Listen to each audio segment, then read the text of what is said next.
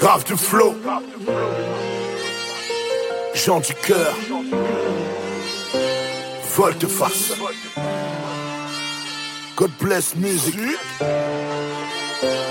Yeah, yeah. Uh-huh. Yeah. Let's go. Let's go. Laisse-moi te raconter un bout de mon histoire. Elle bève Congo Brazza, né pour être un castard. Dans mes Bonjour à tous.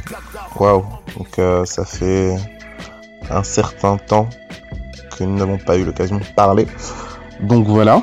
Euh, J'ai beaucoup de choses à dire en fait aujourd'hui. Donc euh, veuillez déjà m'en excuser. Je vais essayer de faire des notes vocales de 10 minutes maximum ou d'une dizaine de minutes, grand max. Comme ça, j'en ferai plusieurs. Bon, vu que ces derniers temps, j'ai pas eu l'occasion de partager quelque chose, bah, comme ça, voilà. Vous en aurez beaucoup d'un coup et vous pouvez toujours euh, les écouter au fur et à mesure. Donc voilà. Alors, je remercie Chris pour euh, le dernier message que tu as envoyé. C'était pertinent. Donc voilà. Alors, euh, je vous souhaite d'ores et déjà bon appétit. Bon appétit, pourquoi? Parce que la parole de Dieu et ce par quoi nous nous nourrissons en fait. C'est réellement une nourriture. Et d'ailleurs, dans Hébreu 4 au verset 12, on nous dit que, en effet, la parole de Dieu est vivante et efficace, plus tranchante que toute épée à deux tranchants, pénétrante jusqu'à séparer âme et esprit, jointure et moelle. Elle juge les sentiments et les pensées du cœur. Au verset 13, aucune créature n'est cachée devant lui. Tout est nu et découvert aux yeux de celui à qui nous devons rendre des comptes. Finalement, la parole de Dieu est vraiment ce qui euh, met à nu tout ce qui est euh, caché en nous en fait. Voilà pourquoi il est extrêmement important pour nous, enfants de Dieu, d'être baignés dans la parole de Dieu, de la méditer, de la digérer pour notre vie en fait. Il y a des choses qui sont cachées en nous qui nous seront révélées uniquement par la parole de Dieu. Pour chaque chose dans nos vies, etc., nous avons besoin euh, d'avancer, d'aller plus loin, etc. Et nous avons besoin de révélation. Et la parole de Dieu, elle est là. J'aimerais, bon, c'est une parenthèse, mais qui est nécessaire, je pense. Bien souvent, les enfants de Dieu prient et toi tu pries pour demander plein de choses et tu dis ouais voilà euh, Seigneur euh, j'aimerais voir ça j'aimerais faire ceci ouais j'aimerais faire cela nan, nan. mais tu sais que prier a pour définition de parler à Dieu ok. Mais quand est-ce que tu l'écoutes en fait? Dieu nous a permis d'avoir sa révélation sa parole tous les jours avec nous. Donc ça veut dire que c'est un choix de notre part si nous voulons que Dieu nous parle. Pourquoi? Parce que dès que j'ouvre la Bible, dès que j'ouvre ce livre qui est rempli de révélations, dès que je demande au Saint-Esprit, et Saint-Esprit, conduis-moi, que je puisse comprendre, que aujourd'hui je puisse euh, pouvoir euh, avoir mon pain quotidien finalement. Lorsque dans le Notre Père on dit euh, donne-moi mon pain quotidien, ou c'est ça en fait. Donne-moi ce dont j'ai besoin comme substance pour ma vie aujourd'hui, ce qui va me permettre de comprendre, de encore mieux me comprendre, de encore mieux te comprendre, encore mieux me positionner. J'ai besoin de ça. Révèle-moi ce dont j'ai besoin même. Donc tout ça c'est dans euh, donne-moi ce, ce, pain quotidien, nourris-moi aujourd'hui.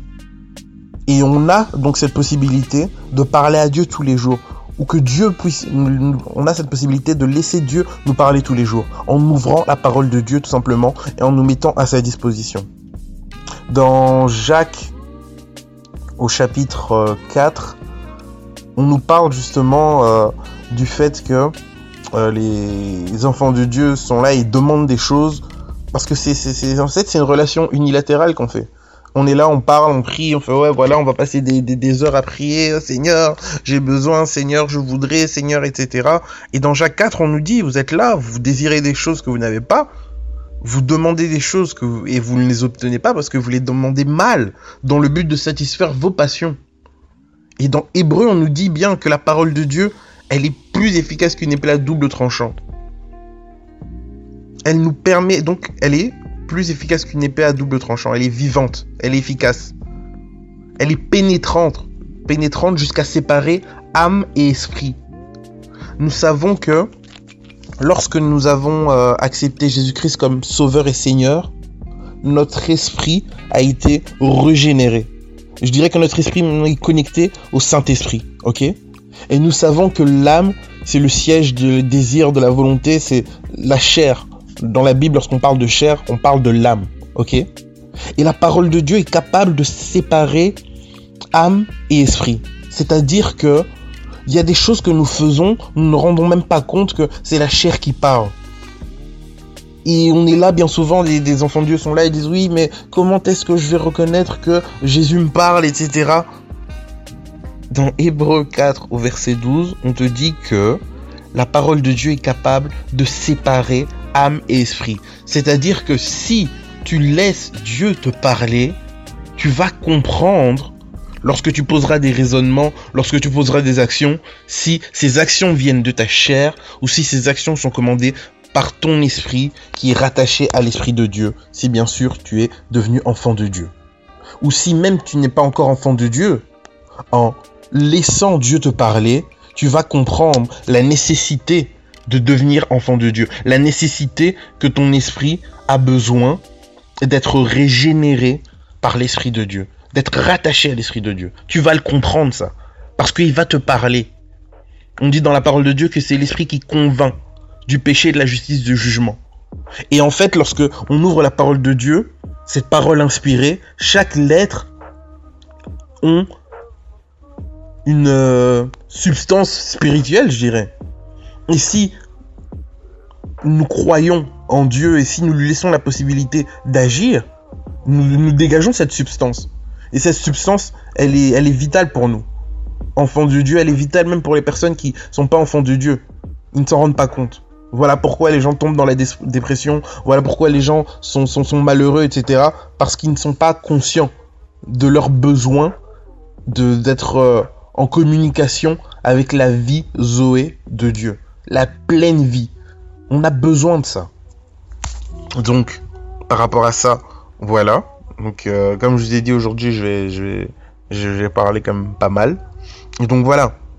C'est pour ça que je voulais vous dire bon appétit la parole de Dieu est réellement ce qui nous permet de d'entendre Dieu. Bien souvent on cherche, ouais Seigneur, euh, parle-moi par tes visions, parle-moi par tes songes. Mais lorsque tu pries, c'est toi qui désires que Dieu aille dans ton sens. Tu dis oui Seigneur, voilà, j'aimerais que tu me dises euh, pour ce projet, pour euh, cette personne avec qui j'ai envie de me marier, pour cette maison que j'ai envie d'acheter, j'aimerais que tu me guides. Ça c'est toi qui dis à Dieu, voilà, oriente-moi. Mais lorsque tu ouvres la parole de Dieu, tu lui dis, je me mets à ta disposition. Je me rends sensible à ce que tu as envie de me dire. Et je vais pouvoir donc euh, t'entendre en fait. On cherche bien souvent à avoir des, des, manifestations beaucoup plus extraordinaires qu'il n'en faut. La parole de Dieu est là pour nous parler. C'est sa parole. Elle est là. Donc, si je cherche à savoir ce que Dieu a envie de me dire, j'ouvre sa parole et je la médite. Et j'aurai ce j'aurai ce dont j'ai besoin déjà. Et je serai attentif à ce que Dieu a envie de me dire. On dit que Jésus-Christ est la parole de Dieu. La parole de Dieu faite chair dans Jean 1. Si vous preniez, vous prenez euh, Jean, 1 Jean, pardon. Attendez, je vérifie. Oui, donc, si vous preniez Jean 1, excusez-moi, Jean chapitre 1, vous allez voir et constater, quand on lit, au commencement était la parole, toute chose a été faite par la parole, la parole était Dieu, la parole était avec Dieu, etc. Donc, on comprend finalement que la parole de Dieu, c'est Jésus-Christ. Ok. Et nous, on est là, on chante dans les églises, euh, Jésus, etc.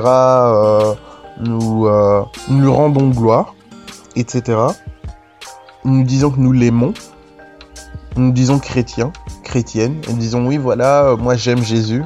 On peut même mettre des t-shirts, etc. 100% euh, Jésus.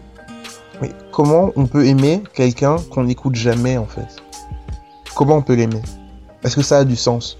Si vous êtes en relation avec quelqu'un et vous n'avez même pas la considération de savoir ce qu'il a envie de vous dire en fait. Est-ce que c'est un partage? Est-ce que c'est une relation? Est-ce qu'on peut même appeler ça une relation? Donc arrêtons de, d'être théorique. La, foi en Dieu est pragmatique aussi. Euh, si Dieu a permis que nous puissions avoir des éléments naturels ceci, pour pouvoir nous rattacher à ça, on est en relation avec des gens, on sait comment se comporter, mais comportons-nous aussi avec Christ de, cette manière. Soyons vrais en fait.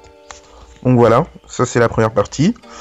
Euh, donc euh, laissons euh, à Dieu la possibilité de nous parler tous les jours au travers de sa parole. de moi, chaque jour ton serviteur, rayonnant moi et impacte les cœurs. Fais de moi chaque jour ton serviteur, rayonne en moi et impacte les cœurs.